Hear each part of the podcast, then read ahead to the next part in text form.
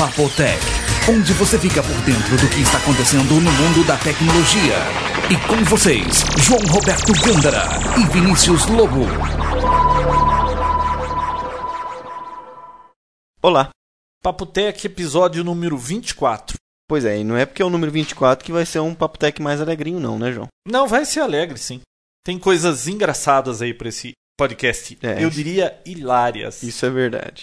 Bem, gostaríamos de agradecer a Hospedagem Segura pelo tráfego da banda. Pois é, sem eles não estaríamos aqui fornecendo Papotec para tanta gente. Lembrando que a Hospedagem Segura hospeda vários domínios com apenas uma taxa. Então, quem trabalha com esse tipo de coisa, web designer ou mantém páginas web, dá uma olhadinha na- nas opções da hospedagem segura. Eles têm sistemas Linux e Windows. Legal. E já começando as notícias, Skype foi craqueado. É, eles conseguiram Quebrar, quebrar, né, limite, né? o limite. Para quem não ouviu nos outros programas, ah, o Skype havia feito um acordo com a Intel que limitava as conferências com até 5 pessoas só para quem não tivesse Intel. Quem tivesse Intel continua normal as 10 pessoas. E parece que já foi craqueado, né, João? Não, e a AMD até entrou na justiça contra a Skype, é, né? Entrou com uma mansão, né? E agora alguém já craqueou aí, disse que foi até muito simples quebrar isso aí, descobrir onde ele fez uma engenharia reversa, descobriu como é que era lá imposto limite, né? Já tá livre. Aliás, Você já a até Skype pro- é. ou a Intel, não sei quem alegou, que o limite não foi para impedir que outros fabricantes pudessem ter até 10 conferências. Era que o processador Intel ele tinha mais poder de processamento e esse limite era para impedir um mau desempenho de outros processadores. É, Hum, aquela contestável, né, É. João? Essa craqueada você já tinha premeditado em outros programas. Ah, mas né? você acha que.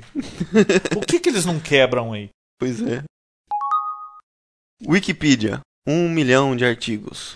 Pois é, a Wikipedia, para quem não conhece, é uma enciclopédia online em que você pode editar os artigos, acrescentar um artigo que não existe, participar. É uma enciclopédia colaborativa que todo mundo dá pitaco, né? É, a tecnologia Wiki tem essa ideia de você editar um artigo, fazer o que você bem entender numa página que já está no ar. E aí misturar uma enciclopédia junto, né? Então uma enciclopédia com esse formato Wiki. e já bateu um milhão de artigos na língua inglesa. Ela tem em várias línguas, em português tem acho que próximo de 120 mil artigos. Então é um site muito interessante se ver. Eu perco muitas horas no Wikipedia, viu? Quando eu tenho um tempinho, eu entro lá, putz, será que tem isso? Você procura, tem. Será que tem aquilo? Bom, quando não acha em português, em inglês com certeza tem, né? Tem Não, é- muito artigo, tem, sabe quem saiu lá agora? A Chatilce. Ah, é? A É. Chatilce do YouTube, lá do É, show pra YouTube. quem não sabe, a Chatilce, ela é aquela... Catilce, né, João? Catilce? É Catilce o nome dela, não Chatilce. Ah, não é? Catilce. Catilce. Puxa vida. então, ela foi chamada pra subir no palco pra cantar aquela música With or Without do U2 e ficou famosa assim da noite pro dia. Fup, né? Porque ela tinha o Orkut e todo mundo... É, aquela coisa é. toda. E até ela tá lá e, e já tem um monte de bobeira lá que foi chamada pela Playboy, que ofereceu isso, que ela cobra 20 mil pra dar entrevista, 2 mil pra atender telefone. Mas é curioso, muito curioso. Não, é interessantíssimo esse site. Sabe por que ele funciona bem? Hum. para termos de internet. Porque é uma coisa que acontece do dia para noite e é muito fácil de ser adicionado um artigo lá. Coisas que numa revista, num dicionário mesmo, ia demorar muito para que isso acontecesse. Então, questão de minutos, você tem um artigo com uma tecnologia nova, com um termo novo da internet lá, explicado tudo certinho. E o em português tem bastante, viu? Tem. Só que também é complicado às vezes. Tem assuntos aí que fica uma disputa pra. Alguém coloca uma coisa, o outro contesta e fica aquela discussão, e aí põe e bloqueia. Ah, de repente aquele artigo tá bloqueado e vai pra votação, alguma coisa assim. O, o- acho que do Léo Laporte do Twitch. Tá tendo uma briga lá e não pode mexer, coisa assim, que nem no podcast. Você foi lá e haviam links de vários podcasts da língua portuguesa, né? Porque já tem o que significa podcast no Wikipedia em português. Uhum. E o Vinícius entrou lá e colocou lá junto com os links que já existiam de outros podcasts do Papotec também. Já entrou alguém lá que acha que não tem que ter link e tirou todos os links. Ah, tirou? Tirou todos. Não acredito. Porque tem assim, lá embaixo tem uma lista dos podcasts em português. Iremos estar numa sequência lógica das pessoas que se atentaram e colocaram. Então, conforme a pessoa ia adicionando, colocava no final da lista. É, né? no Seria final, mais links, justo. links de podcasts, mas uma pessoa aí achou que não precisa ter link de nenhum podcast em português lá. Putz. Falando em podcast, Hum. essa palavra foi escolhida a palavra do ano de 2005, né? Pois é, pelo, pela Oxford, né? Aquele dicionário Oxford. É. Isso vai pegar ainda, né, João? Não é, aqui pegou no ainda. Brasil ainda não pegou muito. No backdoor in Vista. Eu vi essa notícia. Fantástico, né? É, isso aí começou porque o governo americano estava querendo aí que existisse uma maneira dele entrar no sistema, né? Por causa de criptografia, tudo. Pra quem não, não sabe, né, o backdoor é uma porta dos fundos que o criador do software teria acesso ilimitado naquele sistema que ele criou. Geralmente isso é meio que escondido. Eu ouvi uma história que no começo do Unix, Uhum. as primeiras versões eram um criador só, né? Foi uma pessoa que inventou. E ele criou um backdoor no, no Unix, de forma que ele, qualquer lugar que ele sentasse no Unix, Hum. sem a senha de root, sem nada, ele conseguia ter acesso total. Olha, normalmente quem faz um software, principalmente quando ele não faz parte de um time, ele fez o software, ninguém sabe o que ele faz ali. Pois é. Agora, quando é uma equipe, às vezes é mais complicado, porque você tem que. Cada um faz uma parte do software. É óbvio que ele pode tentar esconder alguma coisa ali na parte que ele fez. Mas fica mais complicado na hora dos testes. Outro vai revisar o que ele fez. E aí alguém pode questionar alguma coisa. A não ser que ele esteja já combinado com quem vai revisar para deixar aquilo ali passar liso. Agora, quando o cara faz um software sozinho é complicado. Ele sempre vai deixar um negocinho ou outro ali. É, mas no, no caso do Unix é open source, né? é open source, mas muita gente tem acesso àquilo. E alguém pode ver Mas lá aquela então- parte do código e falar: o que é isso aqui? Então, mas ele colocou o código, tipo, um apontamento pro outro que voltava Eu eh, sei, todo mas embaralhado. sempre tem um que vê. É, mas é claro, né? Descobriram, aí depois numa versão seguinte ele eliminou essa. Então, mas aí alguém da Microsoft disse só sobre meu cadáver, né? Nem, nem por cima do meu cadáver, É, né? Então, não vai ter backdoor, pelo menos é o que eles dizem, né? Falando em Microsoft, Também se tiver, vai ser muito difícil saber se existe ou não, né? tem uma notícia aí que eu nem comentei com você, Hum. Que eu não sei se ouviu essa semana aí, alguém da Microsoft da Inglaterra lá disse uma bobagem enorme lá que em seis meses o Vista ou a Microsoft vai ter uma máquina de busca mais popular, ou não sei se ele disse popular ou ele disse com mais desempenho do que o Google. Você ouviu essa bobagem? Nossa, não. Saiu aí a semana passada essa Não, notícia. eu- Depois que a é. gente gravou o Papo Tech, saiu, né? Uhum. Agora, esses dias aí, alguém corrigiu lá que não é bem assim, que não sei o que e tal. Falar uma bobagem dessa antes, né? Uhum. Como que a Microsoft Não vai aparecer pode. com uma tecnologia assim fantástica que todo mundo vai parar de usar Google e vai usar o Vista? O que, que eles estão aprontando aí? Em software ainda, né? Complicado. Ah, É, e vista já saiu a data, né? Primeira semana de outubro. tá longe, hein? tá longe. E vai contar com uma tecnologia nova, assim, é o DirectX 9 XL, se eu não me engano. É um DirectX novo. É a única coisa nova que, que passaram que vai ter agora. Mas o que, que ele tem de bacana? Eu não faço ideia. então tá. Você conhece o DirectX, né? Sim. Então. É um DirectX agora framework, vai ter algumas coisas de novo. Foi a única novidade a mais fora o Internet Explorer e o Media Player. Essa semana aqui, eu armei uma ratoeira. Tá com rato aqui no escritório? Não, não, sabe o que, que aconteceu?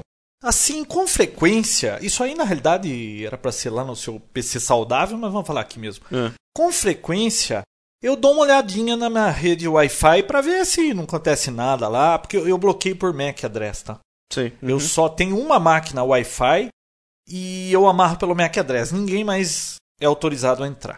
Uhum. E aí eu olhei essa semana lá o, o log e tinha uma máquina lá que eu me lembro que o, o final do MAC address dela é 9A lá, que da semana inteira ela ficou tentando conectar na minha rede. Um vizinho aí, ou sei lá, né? O cara achou aí e tá tentando conectar. Putz, eu lembrei daquele. Lembra do Wozniak que quando vai em avião fica sacaneando o pessoal lá com um ad hoc? Uhum. Eu falei assim, pô, sabe o que eu vou fazer? Eu vou liberar pra esse cara entrar e eu vou pendurar um sniffer aqui pra ver quem é, o que, que ele tá fazendo, né? Uhum. Aí eu peguei e liberei para aquele MAC address, aí o cara conectou. Eu deixei o Iris rodando aí o dia inteiro. Aí depois, no fim da tarde, eu peguei, cortei o cara, porque eu sei lá o que ele tá fazendo, né? Aí eu fui ver tudo que eu peguei de pacote aí, fui dar uma olhada, adivinha o que, que eu achei? O que, o que, o que? Ele acessando o Hotmail dele. Ah, pegou a senha. Peguei a senha, usuário, aí eu mandei um e-mail para ele. Com o senha usuário dele? Não com o e-mail dele, eu mandei um e-mail meu para ele, Ah, dizendo tá. assim: Polícia Federal. Você... Não, não. Eu falei assim: olha, não é uma boa ideia você ficar usando rede Wi-Fi alheia, porque às vezes essa pessoa pode estar querendo xeretar sua vida. Eu consegui pegar sua senha e seu e-mail do Hotmail. E colocou lá. E eu mandei um e-mail para ele dizendo qual era a senha dele. Nossa. Eu não obtive resposta. Ah, com certeza. Mas é, então quem anda por aí pendurando na rede Wi-Fi Você dos descobriu outros, quem era ou não? Era um vizinho? Alguma coisa? eu não sei quem é porque eu, pelo nome do e-mail não dá para saber. E isso é uma coisa que a gente nunca levantou, né? A preocupação é que os outros usem o nosso Wi-Fi e façam alguma sacanagem. Mas o contrário também é verdade. Alguém pode montar um Wi-Fi, a pessoa pendura e fica sabendo tudo que ele está fazendo. Pegar a senha de tipo e-mail que passa. né, De banco eu É, acho não, mais que é complicado é né? encriptografado. Mas Aham. de e-mail que passa aberto, texto e outras coisas aí, pode ser complicado, né? Então, MSN e tudo isso, é verdade. então veja lá o que você vai fazer na rede do seu vizinho. Pode hein? ser uma armadilha. Pode ser uma Pode armadilha. ser o João atrás. Eu vou colocar o link do Iris lá e pelo menos dá pra se divertir um pouquinho. Legal. E falando de rede sem fio, né, João? Teve um maluco que construiu uma torre de 60 pés, eh, na média de 15 metros, né? Na média de altura. não é muito alta, né? Pra poder acessar a internet. Diz que ele tava cansado de acessar o... através do modem, né? Ele colocou uma torre exclusivamente pra conseguir pegar via rádio a internet. Lá tem a fotografia da torre, tudo que ele fez. Pô, é capaz de ter aqui no Brasil alguém que já fez coisa muito pior pra conseguir. Lembra aquele amigo nosso lá em Campinas que colocou num prédio do amigo a 20 km na chácara dele, ele pôs num poste lá no meio do mato, não sei, às vezes deve ter gente que teve muito mais trabalho do que isso pra conseguir acessar a internet. Pois é, mas esse tem foto, né? Tem foto, Colocar. tem tudo que ele fez. A gente Aí. coloca o link. Sabe uma coisa curiosa? Hum. Eu ando prestando atenção nessas antenas de internet pela cidade. Isso tá pipocando pra tudo quanto é canto. Hum. Pra quem não conhece, é uma meia parábola. Dá a impressão de ser uma antena muito barato, né? Ela custa E é. acho que 80 reais, né? E é barata, né? Olha, mas tá pipocando pra todo lado. Eu andei num bairro aqui próximo. Numa casa lá, eu vi uma anteninha daquela apontado pra uma direção. É fácil de identificar, né? Ela É uma meia ce- parábola. É, e uma caixinha. Geralmente tem uma caixinha embaixo, logo É, abaixo. tinha uma né? caixinha dessas, tipo dessa marca Stack aí, que É, onde fica o caixinha access cinza, point. o cara põe o access point lá em cima Uhum. e ele desce com cabo de rede, porque Isso. não dá pra pôr o access point aqui embaixo, subir com o coaxial, porque o sinal é muito fraco e a perda naquele cabo coaxial lá é uma, naquela frequência não chega sinal nenhum lá em cima. Uhum. Aí eu fiz a volta na quadra, logo lá na frente eu vi uma outra casa com antena apontada pra ele. Então você percebe que são duas casas, uma apontada pra outra. Provavelmente um tem acesso à internet e tá compartilhando com o outro, com o vizinho. É moda hoje. Dicionário em menos de um segundo. Você viu isso aí? Dictionary.com. Você viu que bacana? Não. Eu entrei no site lá, mas não. Mas não digitou nada? Ou não achou bacana? Não, eu não achei bacana, não. Pô, eu achei tão interessante. Então dê sua opinião sobre isso. Ah, é um dicionário que promete encontrar qualquer coisa, claro que na língua inglesa, né? Em menos de um segundo. Quando você começa a digitar alguma coisa lá, você digita a primeira letra, ele já vem com tudo daquela primeira letra. Quando você digita a segunda, ele já vem com várias coisas. Conforme você vai digitando, ele já vai atualizando na hora. É Claro que você tem que ter uma conexão rápida. Você tinha? Sim, senhor. Eu Bom, tinha. então. E. Bom, nem todo mundo tem que achar bacana o que eu acho bacana. Não, é verdade. Mas legal. Eu vou colocar o link lá assim mesmo. Tá ok. Visual Route. Ah, esse aí é bacana. Eu já falei aqui disso. Não. Essa semana a gente precisou usar por algum motivo, você se lembra qual foi, né? Que a gente Hum. queria descobrir onde estava uma certa pessoa com IP tal, papapá. Pois é. Esse Visual Route aí é legal, porque você dá o IP dele, manda fazer o trace, que inclusive dá pra fazer na linha de comando do Windows lá, ou você dá o trace route lá, que é trace RT, né? Isso. e dá o. IP lá da pessoa, ele vai tentando mostrar para você por todos os pontos que ele passa até chegar no IP da pessoa. Só que esse Visual Route aí, ele te dá o um mapa mundo em cima e embaixo ele te dá linha por linha cada hop, né? Cada Net, pulo, é. ele dá o IP e ele dá a informação de cada roteador. Ele te dá lá o IP e ele resolve o nome. E ele vai procurar também no registrar lá e põe o endereço de quem é o responsável, tudo. Então é muito interessante, porque ele já faz uma tabela com tudo de cada hop. E normalmente ele te dá a cidade, que nem eu fiz um trace route aí com ele. Uhum. Ele saiu daqui, foi para Campinas, São Paulo, de São Paulo ele pulou para Flórida, da Flórida para o Texas, até chegar na empresa que eu estava pingando, né?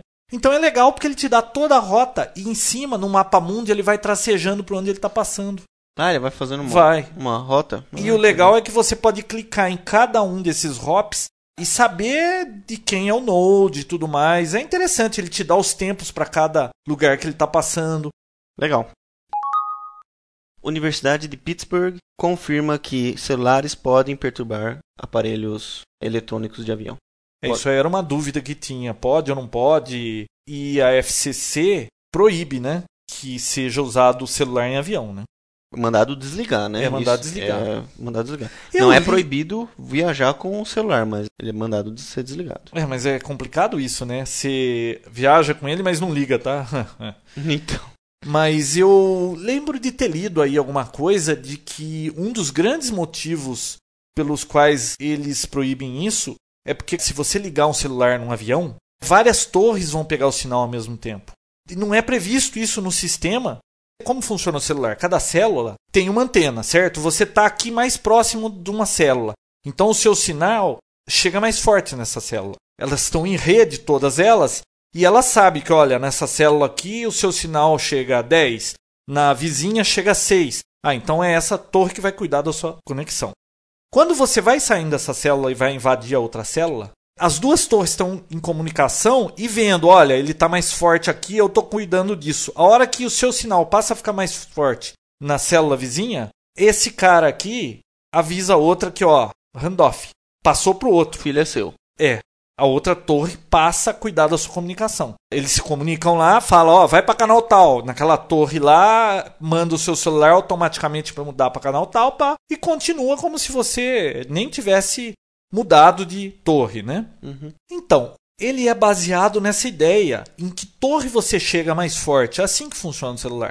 Quando você está com o celular no avião, você está lá em cima, em linha direta, com várias torres, você vai chegar praticamente o mesmo sinal para todas as torres. Vamos dizer assim, cinco torres vêm em você chegando com o mesmo sinal. Aí qual torre vai ficar pegando o seu acesso? E aí aquele negócio fica chaveando, você diminui um pouquinho, muda para aquela torre, muda para essa torre, muda para aquela. Então, por problemas técnicos do sistema de celular, a FCC proibia isso. Foi confirmado agora também que interfere nos componentes do avião, né? É. Nos dispositivos lá. Eu tenho até uma prova engraçada disso. Não nesse celular que eu tenho GSM, mas o antigo, que era TDMA, eu geralmente deixava ele do lado do computador e tal. Quando ele tocava e estava próximo da caixa de som, a caixa de som começava a emitir um Mas você tá vendo zumbido. aquela caminha de celular ali? Sei. Aquele rocker da Motorola, ele é GSM. GSM. 10 segundos antes dele começar a tocar, começa a fazer bzz, bzz, bzz na caixa de som e aí eu sei que ele vai tocar. É o canal de serviço. né? Sabe Mas, onde eu já nossa, ouvi isso? Interfere. Então, quer dizer, eletronicamente. Não, mas existe, lógico que mano. interfere. Lá tem RF. Sabe onde eu já ouvi esse mesmo sonzinho aí que aparece? Ah. No Security Now. Interferiu na gravação deles. Ah, é, tocou É. o celular deles. e- Tocou lá e eu acho que tava em modo de silencioso, né? No, naquele vibracal lá. Uhum. E não fez barulho na gravação, mas o bzz, bzz, bzz, bzz apareceu. E isso com certeza, perto no equipamento eletrônico, pode pode influenciar de alguma forma, né? Com certeza. Putz. Será que isso pode fazer um 0 virar 1 e vice-versa? Você não sabe o que pode acontecer. É radiofrequência entrando ali. E aqueles rádios PX que funcionam em 27 MHz? Ó, se vocês não estiverem entendendo o que ele tá falando, não se Não, estranhe. rádio PX é rádio fácil cidadão. Esse É. é rádio que aquele pessoal tem no carro, aquela antena assim, Porque o que João- parece uma vara de pescar dois O metros. João ele é rádio amador, tá? Não, não, mas eu não tô falando de também. rádio amador. É, mas pode Eu tô falando de fácil cidadão, aquele rádio comum que você Aquelas encontra por aí, antena coloca uma- comprida, assim, Coloca uma, uma bola bolinha de de tênis, tênis, pra é. não ficar batendo no chama carro. Maria Mole aquela É. antena. Aquela faixa de frequência 27 MHz, ela é metade do canal 2 de TV, do VHF aí de televisão. Como essas coisas aí têm harmônicos, o dobro de 27 dá 54, bem em cima do canal 2. Quando o cara aperta o botão daquele rádio para falar, a TV cai da mesa na sala do cara que ele tá passando na Ô, louco. Não, cai da mesa, mas. Pô, fecha o negócio. É que hoje em dia, com TV a cabo e tal, tem diminuído esse problema. Mas era um problema isso aí antes, com booster, cidade que a retransmissão é longe, muita torre. Pô, o cara apertava o botão lá, o PTT do radinho dele lá. Bzzz, tinha brigas Pra- homéricas aí por causa desses rádios aí. Pra falar nesse rádio precisa ter identificação. Licença? É. Tem que tirar uma licença, faz cidadão, né? Você só paga lá uma taxa, lá um DARF, pra Anatel lá, eles te dão um indicativo e você pode sair falando. E você fala com Não quê? tem exame, não tem nada. Fala com o quê? Com outros carros que tem esse aparelho? Ah, são várias pessoas que têm isso e eles se conversam. Mas lá, não tem tal. repetidor isso. né? Não, não, não. É fácil cidadão, é um negócio mais simples, é ponto a ponto. Tá legal. E aí, o que, que você achou do novo Numion? Eu gostei. Nós já Tá falamos bonito, do Numion né? aqui? Não, não falamos ainda. Já Ó, falamos. Não sei. Se falamos ou não falamos, eu não lembro. É, vamos falar de novo. Numion é um site muito bacana. Eu conheço aí há uns dois anos esse Numion. Excelente pra quando você quiser brigar com a telefônica. A gente já falou disso, hein? Não sei se- Na- nesse negócio de briga com velocidade. Eu sempre uso Não, essa você falou ferramenta. pra chorar. Falar que não tá atingindo. Ah, tá. Hum. Mas o Numion é muito bom. Porque normalmente, essas companhias de TV a cabo aí, o provedor que te fornece o serviço, às vezes ele coloca lá no site dele uma página para medir velocidade. Só que é suspeito você consultar na página dele. Na dele sempre dá mais. então, esse Numion faz vários testes de velocidade. Ele mede o seu download, o seu upload Isso essa na versão, nova, é. né? Download, upload, a velocidade que você consegue navegar no Brasil e a velocidade que você consegue navegar fora do Brasil. Então ele te dá um raio-x completo da sua conexão de internet. É muito interessante. E o que é mais importante, é um site idôneo, né? Sim. E E, ele é uma abre, técnica interessante, né? ele abre os principais sites do, do determinado país que você é, escolheu. se você vai testar o Brasil, ele vem abrindo várias fotos O assim. UOL, AOL, KD, alguns bancos, né? Sim, várias imagens de sites conhecidos e ele vai medindo. Às vezes algumas falham, tal, mas na média te dá uma ideia muito boa para você argumentar com o seu provedor de internet. É, e é bem conhecido e o pessoal já tá careca de saber desses sites. Você pode usar ele como argumento. Sim, Com o Numion e você escolhe lá o Your Speed. A gente coloca o link. É, mas se você tiver uma conexão de 512 e estiver dando 500, pelo amor de Deus, não vá brigar com o pessoal por causa disso. Ah, mas nunca dá, viu? Quando é de 512 vai dar 250 e tem hora que vai dar 80 e o cara fala, pô, minha conexão é 512, como é que pode estar dando 80? E aí aquela brigaiada toda lá, você liga lá e eles... pra- quando você argumenta demais com eles, porque eu não sei se Sua já máquina tá percebeu... com vírus, é a primeira coisa que eles falam. Não, não, eles fazem aquele monte de pergunta complicada. Mas complicada. Eles começam a fazer uma pergunta, eles não deixam você falar com o cara de TI da empresa. Aquela mocinha fica fazendo um monte de pergunta, Tem um um checklist. antes, né? É, tem um firewall. Ele- ela tem um checklist que ela começa a fazer perguntas pra você e é uma lista enorme pra ver se você se cansa e desiste. Agora, se você começa a argumentar muito com ela e, e começa a falar coisa que ela não sabe de que se trata, aí ela passa você pro cara de TI. Aí você fica lá negociando com ele.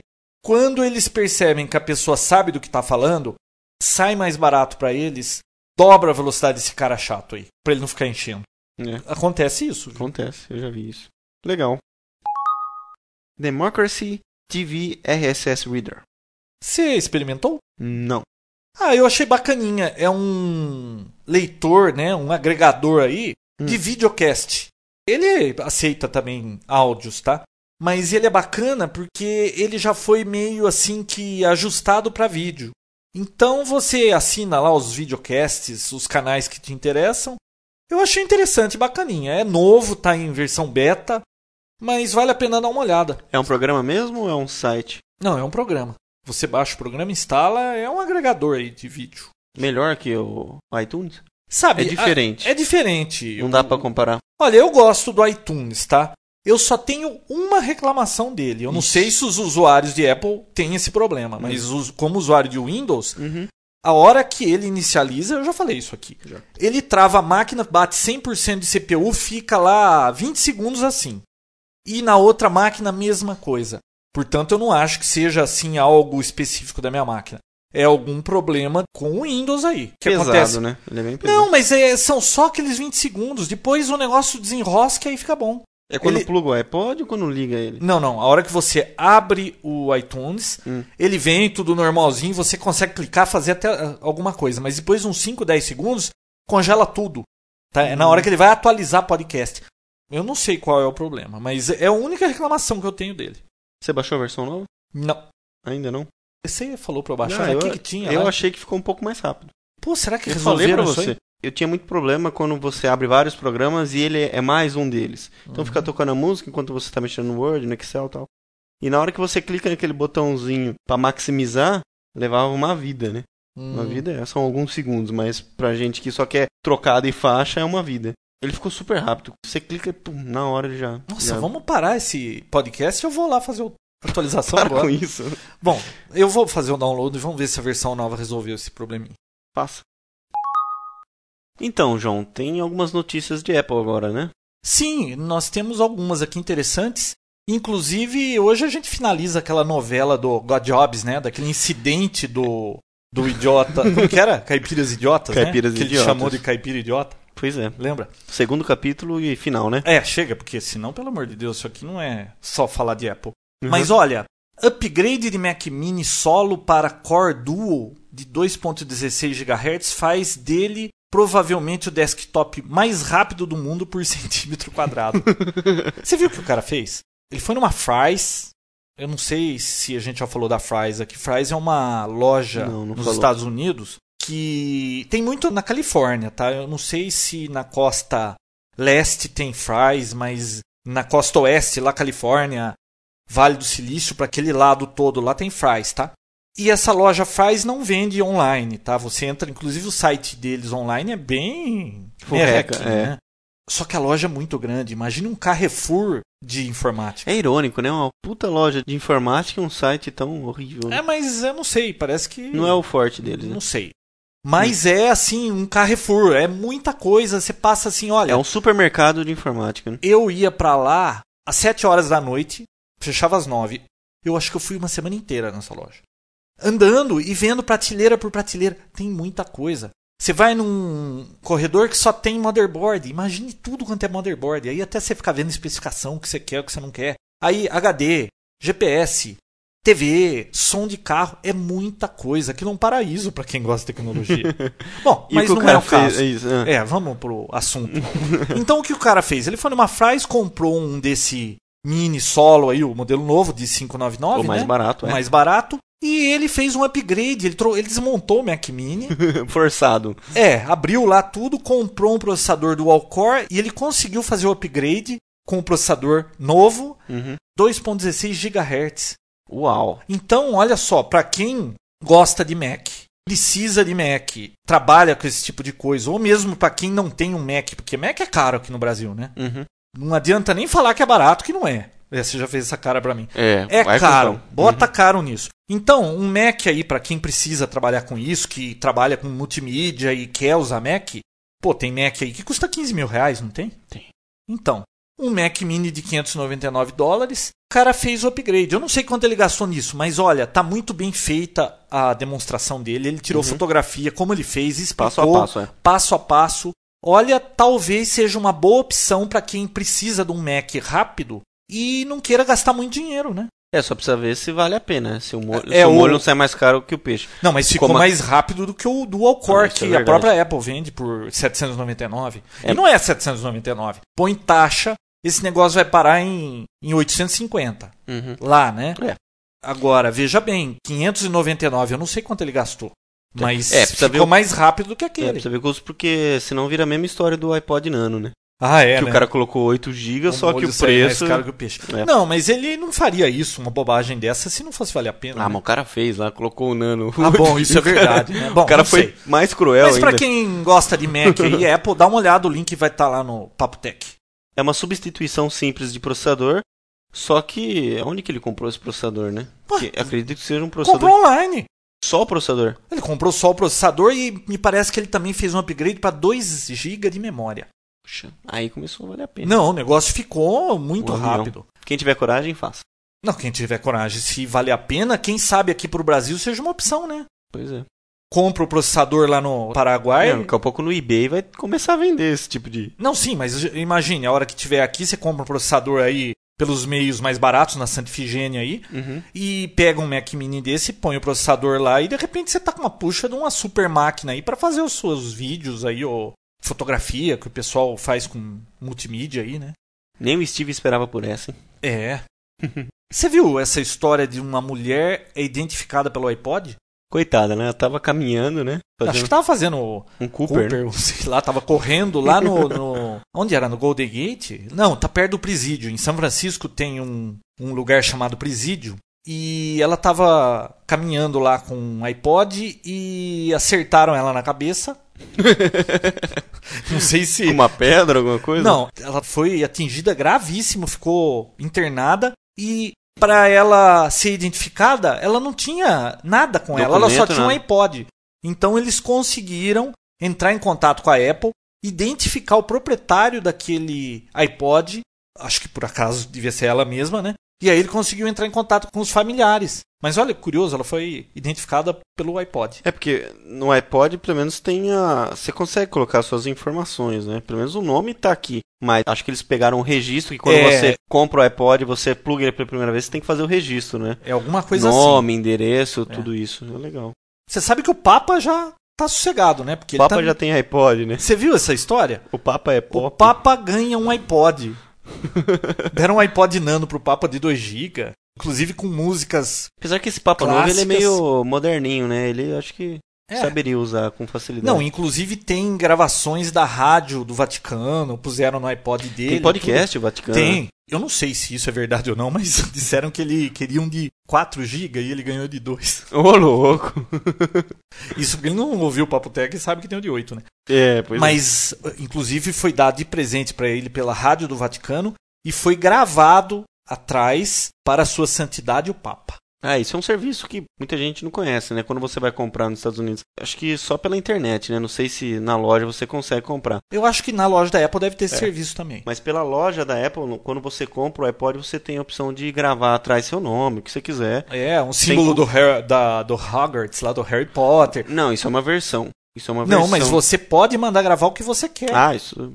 Tudo bem. Tá, o, Sem com o custo nenhum. símbolo do Harry Potter e o seu nome junto. E o que é mais legal, sem custo nenhum, né? Ah, não tem custo não, isso? custo. Não. Hum, bom, então é bom, é que nem tatuagem, né? É bom colocar um negócio meio padrão aí, porque depois você resolve fazer um upgrade de iPod e vender esse, vai com o É. seu nome lá e é complicado, né? Fica chato. Aí depois você acertado caminhando, o cara pega, olha assim e vai na sua casa e você tá bem, não tem nada a ver. Bom. Review do Apple Hi-Fi já está disponível na internet, tá? Então, para quem quiser saber mais sobre aquele Apple Hi-Fi que eu achei horroroso, Continua achando horroroso. não, o design eu esperava mais da Apple, É tá? Tal review lá, parece que o som dele é bom, tudo foi você que falou que o som é bom, É, né? falei. O som dele é bom, tudo mais, tal, tal, tal, tá lá o review. Eu não sei se o cara gostou do estilo. Não tem lá no. Bom, no depende de quem fez o, o- o review, né? Bom, foi. Bom, Bom, o que mais? Tem mais alguma coisa de Apple? Tem bastante, né?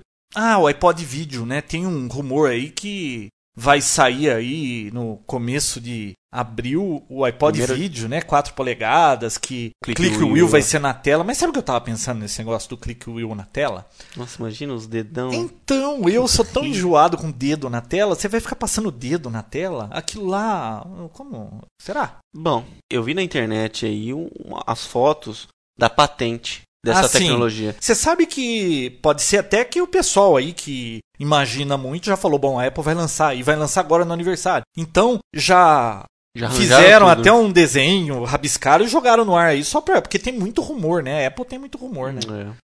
A Microsoft não tem rumor nenhum, né? Não, o origami já já soltaram até foto, tudo. Tem um site Nossa, do projeto negócio origami. feio lá. É. Mas a Microsoft, ela leva quatro anos pra lançar um sistema operacional. Não, não acontece nada nesse meio tempo. Aconteceu alguma coisa? Não. Não que eu me lembre, né? O Deixa que seria de nós sem a Apple com essas novidades que eles lançam toda hora? Bom, o que mais? Windows XP versus OS 10. Tem um site que faz a comparação de ponto a ponto de cada uma das coisas disponíveis em cada sistema operacional. E dá um score lá, uma nota para cada uma daquelas coisas, e no final dá o total para cada sistema operacional. E isso é julgado pelos usuários, né, João? É, os usuários entram lá, parece que cada um fica argumentando de quanto vale cada nota e ficam discutindo lá. E aí, no fim, a nota de cada sistema operacional. Deixa eu ver, o OS 10 estava com 800, né? 800. E o Windows XP 690 Quase e alguma 700, coisa. Quase é. 700, né? É. Se essa comparação é real, Hum. o preço não condiz com a realidade. Ah, sim, então. né? Porque se o OS 10, porque pela propaganda que os Mac chiitas fazem, ele era, sei lá, eu pensei que fosse 200, 300% mais rápido, melhor, era era tudo que a gente podia querer de um sistema operacional. Mas só ganhou por 17% de margem, então o preço é o dobro e só ganha por 17%, tem, sei lá, né? Bom, de notícia não tem mais nada. A gente só vai concluir a novela da semana passada do Caipiras Idiotas, né? Pois é, Pra merece quem uma não ouviu explicação. o podcast da semana passada, um usuário aí, God Jobs, entrou no fórum do Papotec e deixou uma mensagem mais educada lá. A gente colocou até na página, né? Engraçado, né? Você sabe que eu não tinha percebido na hora, eu achei engraçado aquilo, aí eu coloquei, a gente falou no Papotec e colocou lá, mas eu não tinha dado muita atenção e eu não fui atrás. Ele deixou um link lá pro Mac Press, é um fórum aí de, de Mac, né? É vinculado ao UOL ainda. né? É, Uhum. um fórum da UOL. E aí, eu- essa semana com o tempo, eu dei um pulinho lá pra ver os posts e tal. que Sabe, pra encontrou? minha surpresa, o que eu encontrei lá? um tópico intitulado Eu Odeio Papotec. Pois é. Criado pelo God Jobs, esse é, moleque, né? A gente fez um search com palavra-chave Papotec, apareceram vários, né? Uhum. E um deles tá lá. Eu odeio Papotec. Inclusive um tópico muito popular que tá até com uma estrelinha lá que sei lá quantas. 880 exibições até a última vez que É. a gente viu. Mas curioso isso, né?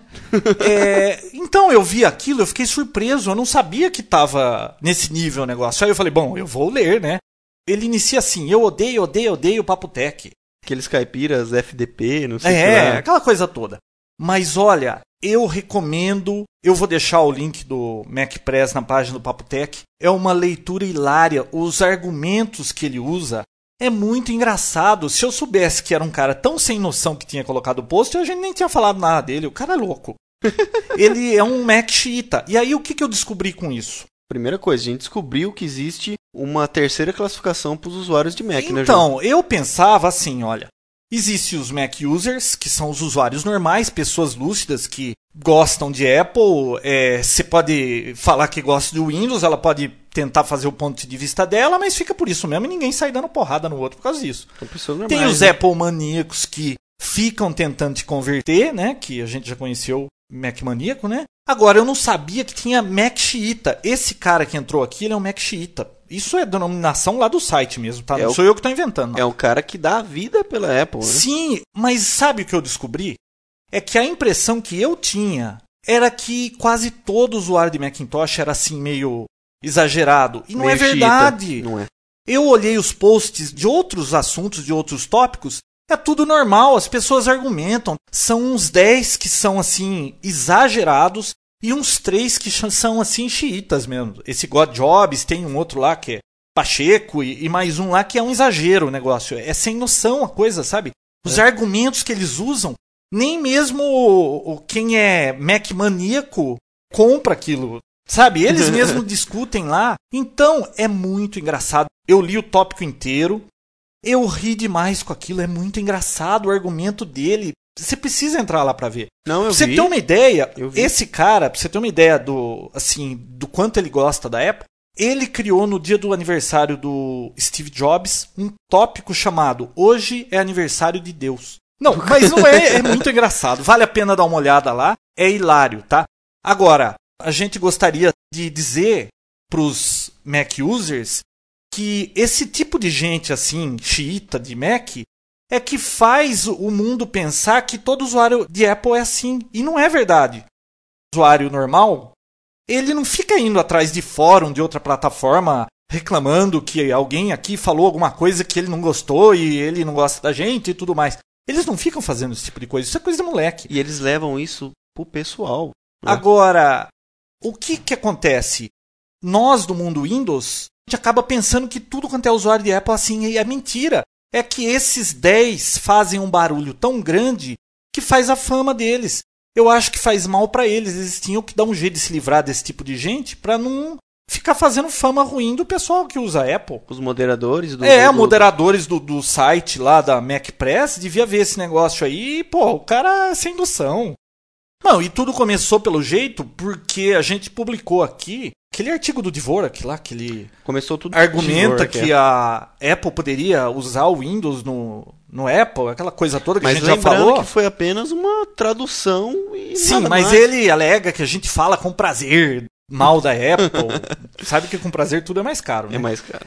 Que a gente só fala bem da Microsoft. Putz, a gente só tá com o pau na Microsoft aqui. Eu, eu não sei. Ele só enxerga o que ele quer. Então, eu acho que o pessoal que usa Mac tinha que se livrar desse povo aí, que isso aí é que estraga a coisa, que faz a fama da Apple. Você acha que quem tem Apple é arrogante, é cara que tem dinheiro, porque para comprar um Apple precisa ter dinheiro, né?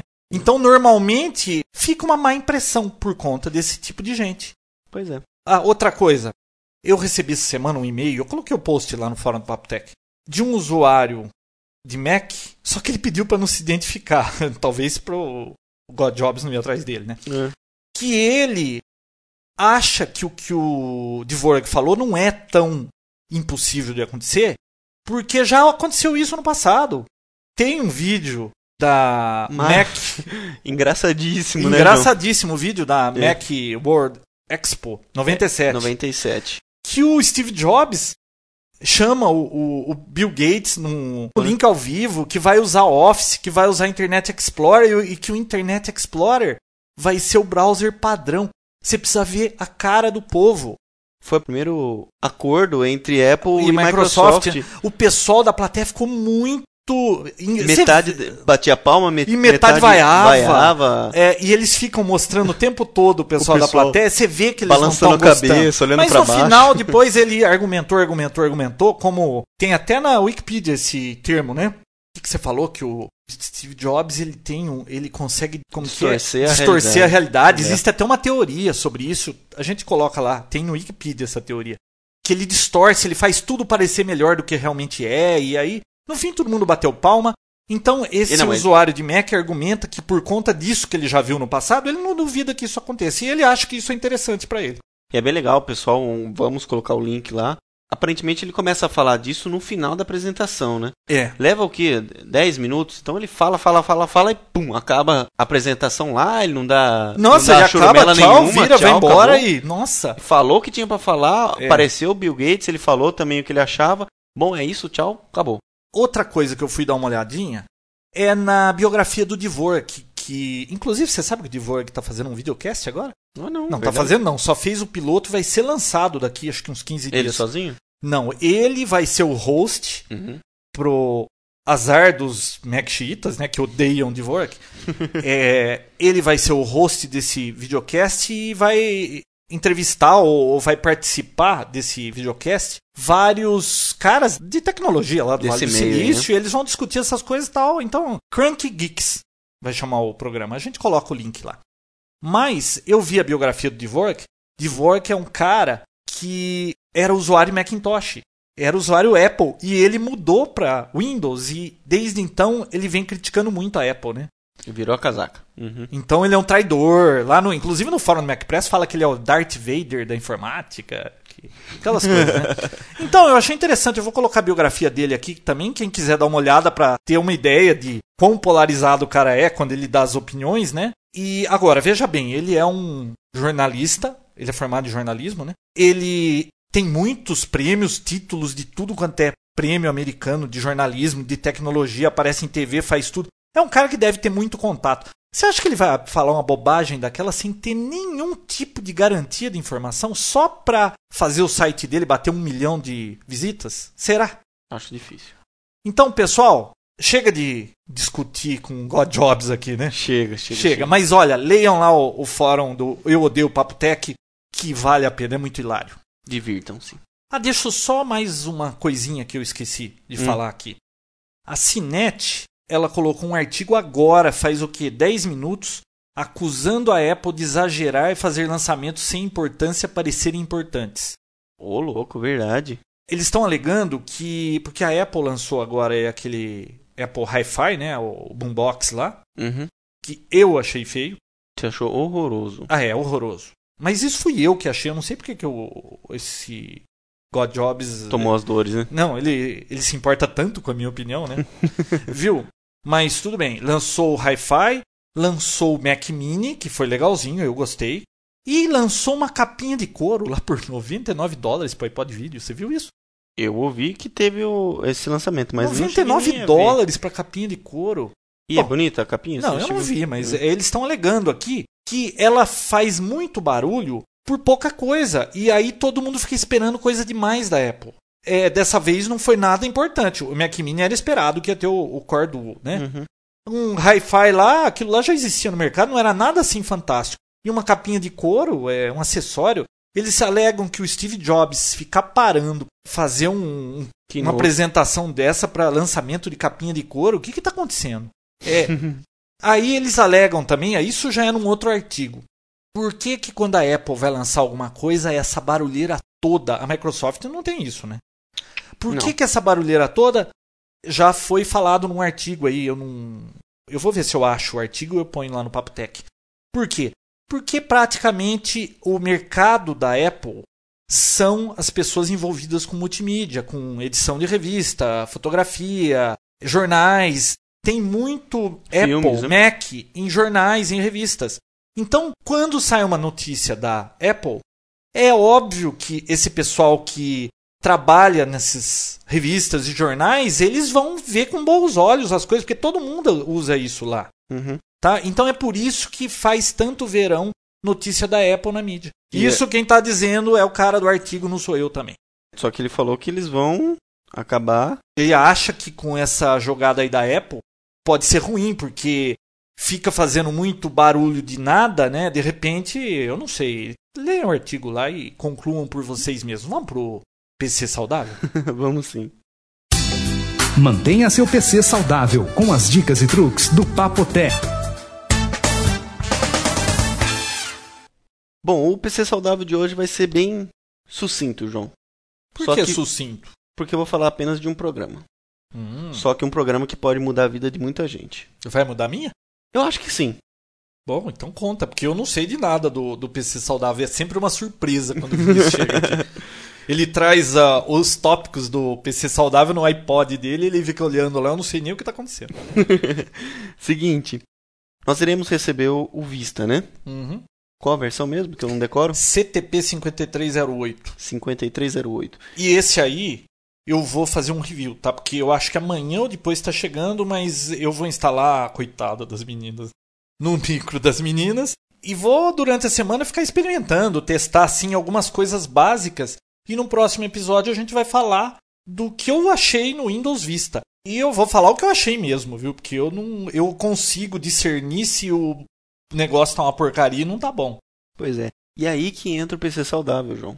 Aonde que você vai instalar esse XP?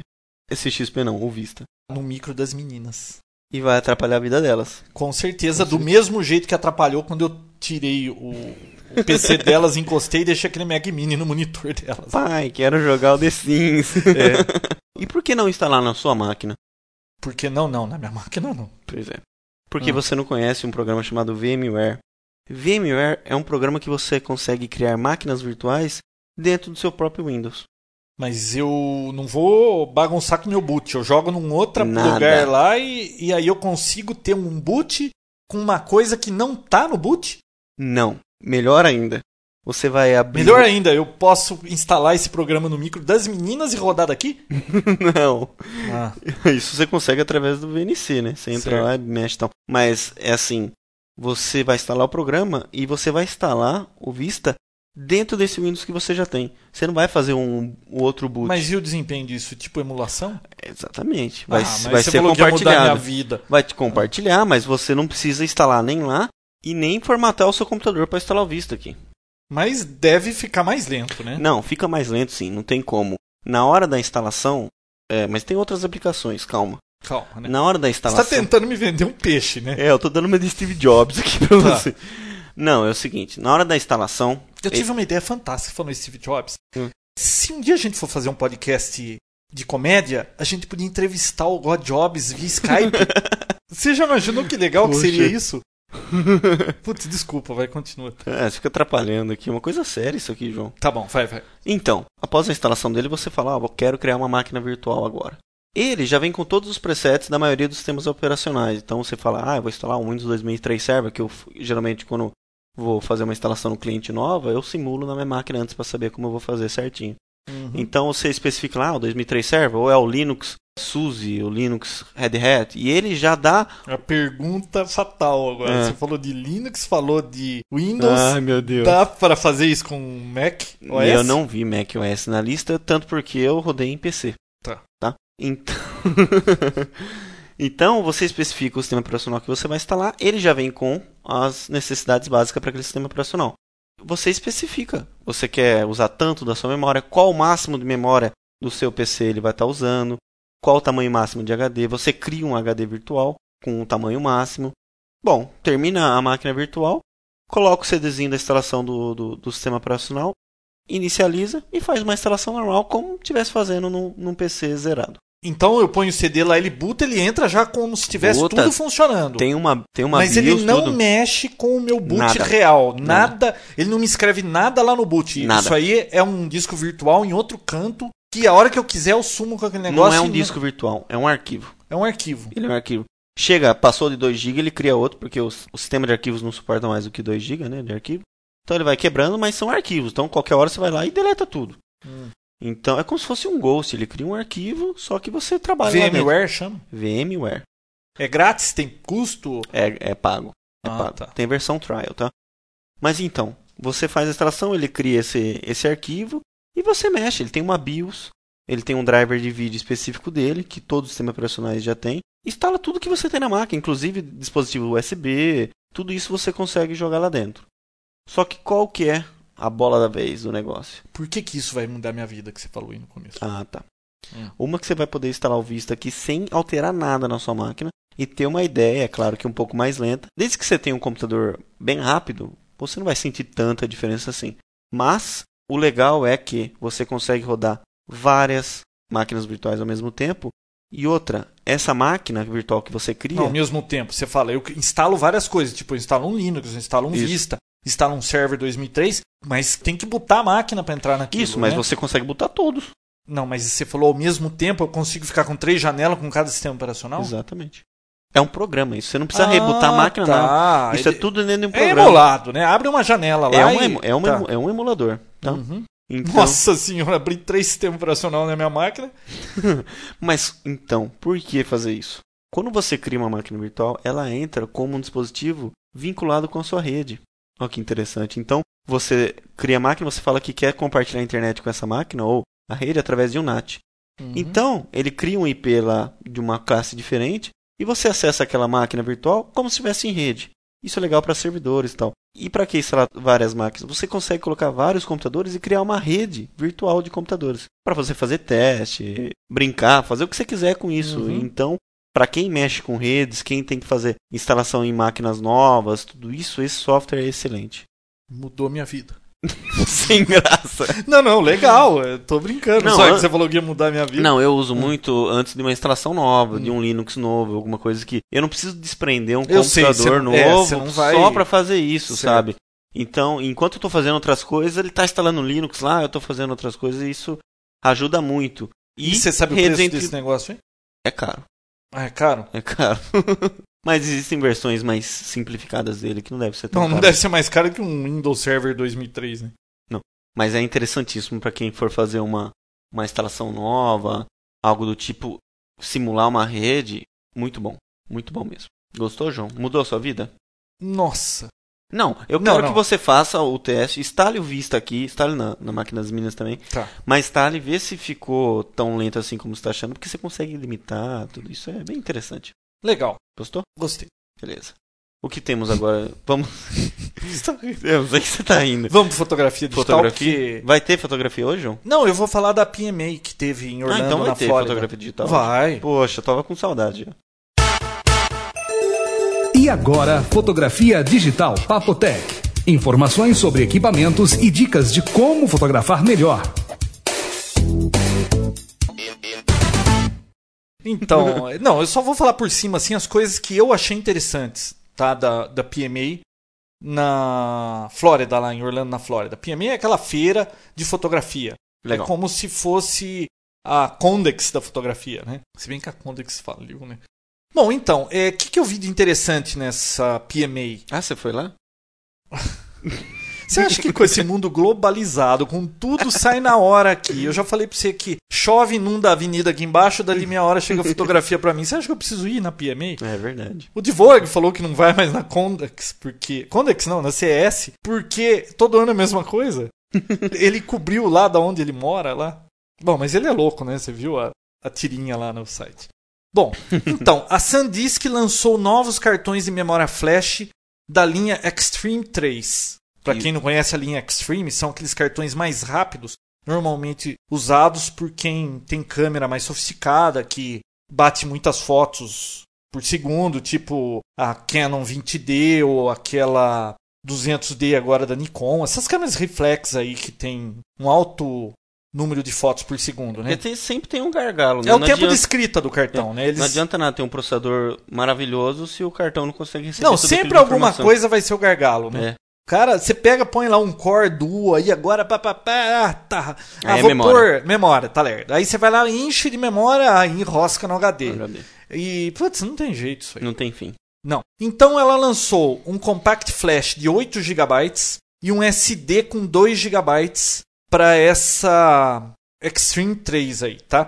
Uhum. O Memory Stick Duo ela lançou com 2 GB, tá? Esse que descrita rápido aí, tá? Tá todos com 20 megabytes de taxa de transferência, apenas o stick da Sony que é 18 megabytes, ele é um pouco mais lento. Ah, o da Sony é mais lento. Não é o da Sony, é o, o stick, é da SanDisk, mas é que é usado em câmera Sony, né? Ah, tá. É o padrão da Sony. É, mas ele escreve muito rápido e isso ajuda para não ficar gargalo em câmera fotográfica aí. Uhum. Ela também lançou um Memory Stick Duo de 4 GB, mas esse é da linha Extreme 2. Então é metade da taxa de transferência da 3, né? Se aquele é de 20 megabytes, esse aqui vai ser de 10, 8 megabytes, porque uhum. é mais lento, né? Uhum. Bom, ela também lançou um Memory Stick Duo de 4 GB. Já chegou no 4 GB, tá? Poxa. E... Mas chegou agora há pouco, né?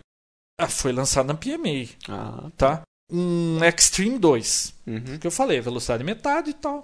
E também as então... câmeras novas que eu achei legal. O que, que você ia perguntar? Não, eu ia perguntar se é, é megabits ou megabytes? Hum, megabytes. Megabytes. Megabytes. Ah, legal. Isso, um então rolo, é rápido. hein? Ah, Puts. enche o saco, né? Bom, vamos lá. Uhum. Câmeras lançadas na PMA. A Canon lançou uma S3, a gente acaba de fazer o review da S2 que eu fiquei prometendo demorou acho tanto, que né? 3, 4 meses aí. Yeah. A Canon já lançou a S3. A S3, ela é uma S2 melhorada, né? Assim, não mudou muita coisa. Quem tem S2, eu não sei se vale a pena comprar S3. Fisicamente tá? é a Fisicamente, coisa? ela é preta, porque é. a S2 ela é prateada. Todo mundo gosta mais de câmera preta. Eu acho mais bonito. Assim, tem uma aparência mais profissional, né? É, a EOS 300D lá da Canon, todo mundo chava porque era prata. E depois que lançaram a XT que é preta, aí ninguém mais chia, né? o pessoal gosta mais de câmera preta. Bom, mas a S3 com IS, uhum. então, eles ainda não divulgaram o preço. Não sei se vai ser o mesmo preço. Que, explica pra gente o que é o IS. Image Stabilization. É o estabilizador ah, de imagem. Tá? tá? Uhum. Ela é 6 megapixels, né? O sensor de 6.2 megapixels.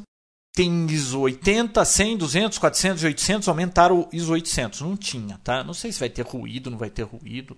O zoom continua o mesmo, 12 vezes. Sim. Tem zoom digital de 4. E também aumentaram uma coisinha de nada no display, que o outro era 1.8 polegadas, esse é 2 polegadas. E ainda não tem RAW. Isso que eu ia perguntar. Não veio RAW ainda. Não puseram RAW. É um pecado isso aí, viu? Deve ser coisa de mercado, né? Se põe RAW numa câmerinha dessa aí, o pessoal acaba não Muda comprando. Muda o público-alvo, né? É, eles não compram a outra. Bom, mas a que eu gostei mesmo foi a 30D. 30D. Entrou no lugar. Da Rebel. Não, não, da 20D. Não? 20D. Mas não tinha 20D, Rebel, alguma coisa assim? Não, não. São diferentes. Rebel é uma linha, é aquela entry level, é a reflex mais em conta, tá? Uhum. A 20D já era uma câmera um pouco melhor. Sei, ah, tá. A Rebel, ela é era 350. são três dígitos. Uhum. A Canon usa esse tipo de nomenclatura. Três dígitos é a câmera mais em conta reflex. Uhum. Depois, dois dígitos, que nem a 20D só tem dois dígitos Ah, tá, já é melhor. de número, né? Então ela já é um semi-profissional, né? Um nível acima. Um né? nível acima, a 20D tem 8 megapixels, era uma câmera muito boa, eu tive 20D, excelente câmera. E tem a 5D, né, que aí já é uma câmera profissional full frame, ou seja, não tem aquele fator de que você põe uma lente tem que multiplicar e, e você não tem a parte de wide, ele já é full frame, 35mm mesmo. Mas a 30D continua sendo 8 megapixels, coisa que um monte de gente chiou aí, que eles queriam mais megapixel. Pra mim, eu não preciso de mais megapixel. Só Uhum. já chegou num tamanho que não precisa mais do que isso. Depois fica complicado armazenar. Que é muito Tá. grande o arquivo, né? Se o cara quer mais do que isso, compra 5D lá, que é 12. 12 não, 10, né? 10 ou 12, não me lembro. E o que, que puseram na 30D? O display aumentou o tamanho, ficou 2 polegadas e meia. Que É uma isso que mim é muito bom. reclamado. Eu tinha reclamado. É muito É. pequeno aqueles displayzinhos. Você paga 1.500 dólares do corpo de uma câmera. Só o corpo, hein? E vem um displayzinho daquele tamanho, pelo amor de Deus, né? Então, ela tem agora 2 polegadas. Ah, baixaram o preço, hein? Ah, é? Abaixaram acho que em 100 dólares o preço comparado com a 20D. Ela tem também agora o Spot Meter. É uma coisa que muita gente reclamava, que é para medir luz, sabe? Era 9%, agora você consegue medir luz com uma precisão de 3%. Lá um negócio que muita gente reclamava. Ela colocou e eu não vi fazer tanto barulho por causa disso, né? Quando põe o que eles pedem, ninguém fala nada. Agora quando não põe o que eles querem, todo mundo reclama. Mas assim, o básico da, da 30D é isso. Ela não aumentou o megapixel, mas aumentou o display. Ela tem o spot meter e tem umas coisinhas a mais. Eles refizeram o menu, alguma coisa por fora é muito parecida e baixou um pouquinho o preço. Não é também um upgrade para quem tem uma 20D e querer gastar dinheiro com isso, tá? Entendi. Agora, para quem tem uma XT, é uma Vale boa pular para uma dessa, se ele quiser fazer upgrade. O que mais? A Sony lançou a Cybershot DSC H5 e a H2. A H2 ela é de 6 megapixels, 36 a 432 milímetros, ou seja, zoom de 12 vezes, igual da Canon S3, a S2 também, Zoom né? ótico. Assim, esse é o básico, tá? Uhum. E o da H5, ela é 7.1 megapixels e o zoom é o mesmo. Zoom é Tá, são- mas são câmeras da Sony aí com um estilo mais assim parecido com reflex, mais o estilo daquela Canon S2, S3. Elas são meio parecidas, A única tá? coisa que a H2 é prata e a H5 é preta. É. O Eu acho que é um cinza escuro, hein? Não é nem preto, viu? E o preço? A Canon divulgou o preço da 30D, que ela baixou 100 dólares, era Uhum. 1.499, foi para 1.399, né? 1.400 dólares. A S3 não tem preço divulgado ainda. E a H5. H5 vai sair 499, né? E a H2 399. É, foram as coisas que eu achei interessante Mas acho- lançou. Sua opinião aí tá mais do que formada. Se tiver as duas opções, com certeza que não, né, João? É aquela história, né? Quem gosta de Mac e Apple gosta de Mac e Apple. Quem gosta de Windows gosta de Windows. E não é nem muito por tecnologia, tá? Eu acho que Canon tem uma vantagem em tecnologia sobre a Nikon, que são as duas grandes hoje, né? Uhum. profissional aí.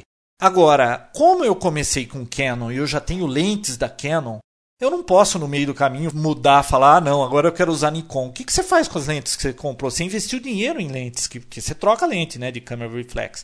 Você já tem flash daquela marca, lente daquela marca. É complicado no meio do Cartões daquela marca. Normalmente cartão não, porque essas câmeras profissionais Ah, é? eles costumam usar compact flash. Não, mas a Sony usa memory stick. Mas eu tô falando das grandes marcas. A Sony nem sei se tem profissional. Eu não sei. A câmera, a Sony normalmente é uma câmera assim mais pro fotógrafo iniciante, intermediário, até o prosumer que eles falam, que é um pouco mais avançado, mas sei lá, quando você vê um, evento assim esportivo, alguma coisa, você vê aquele monte de lente branca lá de Nikon e Canon, eu não, nem sei se a Sony é, eu acho que ela não tá nesse mercado pro aí. E nem a H2 e nem a H5 fazem RAW também. Então, concluindo aquela coisa que eu estava falando da Canon e Nikon, Uhum. é, eu uso Canon porque eu já tenho lentes Canon. É complicado agora no meio do campeonato você mudar de, de time, tá? Uhum. Quem usa Nikon vai argumentar sobre Nikon e cada um tem suas vantagens e desvantagens. Isso aí é um negócio muito complicado. Então eu gostei dessa Canon 30D aí, eu achei uma opção muito interessante para quem gosta de fotografia, gosta de câmera reflex e, e acha que vale a pena investir aí, sei lá quanto custa esse negócio, 1.400 dólares, só o corpo da câmera, só o corpo. Uau. Uma XT 350 custa acho que 900 e vem com aquela lente lá, aquela básica lá, 1855. Então já vem pelo menos com uma lente para você usar, né? Mas câmera reflex é bem mais caro mesmo. É para quem gosta e acha que, que vale a pena. Acabou a fotografia? Não, foi só isso. Era só para contar assim o que eu vi de interessante. Depois a gente vê, assim, quando lançar realmente a câmera, porque anunciaram, né? Não tem essas câmeras para vender ainda. Quando tiver aí os reviews, a gente pode até falar alguma coisa delas. Legal. É um prazer ter o fotografia digital de volta. Viu? Ah, é? Você gostou? Gostei. Mesmo não tendo nenhuma dica interessante? Não, mas é legal saber das câmeras novas. Bom, já tá vencendo o tempo, né? É, já passou, né? Olha, a gente recebeu dois e-mails aqui que a gente acha que vale a pena falar, né? Opa. Olha, o Galeno, que é um ouvinte do Papo Tech aí. Ou desde o começo, né? Ele comprou um Xbox, não o 360. Uhum. Ele trouxe pro filho dele dos Estados Unidos e ele ficou brincando aí com o, o Xbox, fez um mod chip e desbloqueou o Xbox para rodar outras coisas, tá? Jogos by Standard Center Promo Center. Uau. Ah, comprado Uhum. By Santa Efigênia, né? Uhum. E ele fez uma listinha aqui, eu só quero ler rapidinho a listinha de recursos, de coisas que ele está conseguindo fazer com o Xbox que ele está assim achando maravilhoso e ele falou que vale a pena qualquer hora dar uma olhada nisso. Porque ele é muito mais que um videogame, né? É, muito mais que um videogame. Ele enumerou aqui 19 itens. Olha aqui. Um, Media Center que roda qualquer tipo de mídia e arquivo. Todos os formatos de áudio, vídeo e foto. Todos mesmo, desde DVD até o Windows Media Video. Serve como um servidor de FTP, um servidor de web, um client FTP, Explorer de arquivos para cópias. Consigo agora rodar os clássicos consoles Atari, Nintendo, Nintendo 64, PlayStation 1, etc. Olha. Poxa. Consigo rodar Linux, consigo criar shares de rede e acessar shares compartilhados de outra máquina, consigo assinar podcasts diretos do videogame, consigo ler flashes de notícias em feeds RSS, previsão do tempo para qualquer cidade do mundo na tela do Xbox via Weather Channel, rádio FM online dos Estados Unidos com qualidade 192 kilobits, qualidade CD, puxa, Poxa. ele precisa ter banda para isso, hein? É. Baixar clipes dos próximos lançamentos de cinema online em três níveis de qualidade onde a mídia já é comparável ao DVD. Legal, hein? Legal, Você vai gostar poxa. disso se assiste muito eu, filme. Eu adoro, tô perdendo o Oscar agora. Acessar e-mails pop, acessar a internet com um browser para Xbox, instala mouse e teclado com uso de adaptador USB, ripar DVDs e jogos e filmes, Network Storage, agora faço backup do computador para Xbox e vice-versa. Trocar o HD padrão entre 4 e 12 GB para HDs maiores, 200 GB, por exemplo.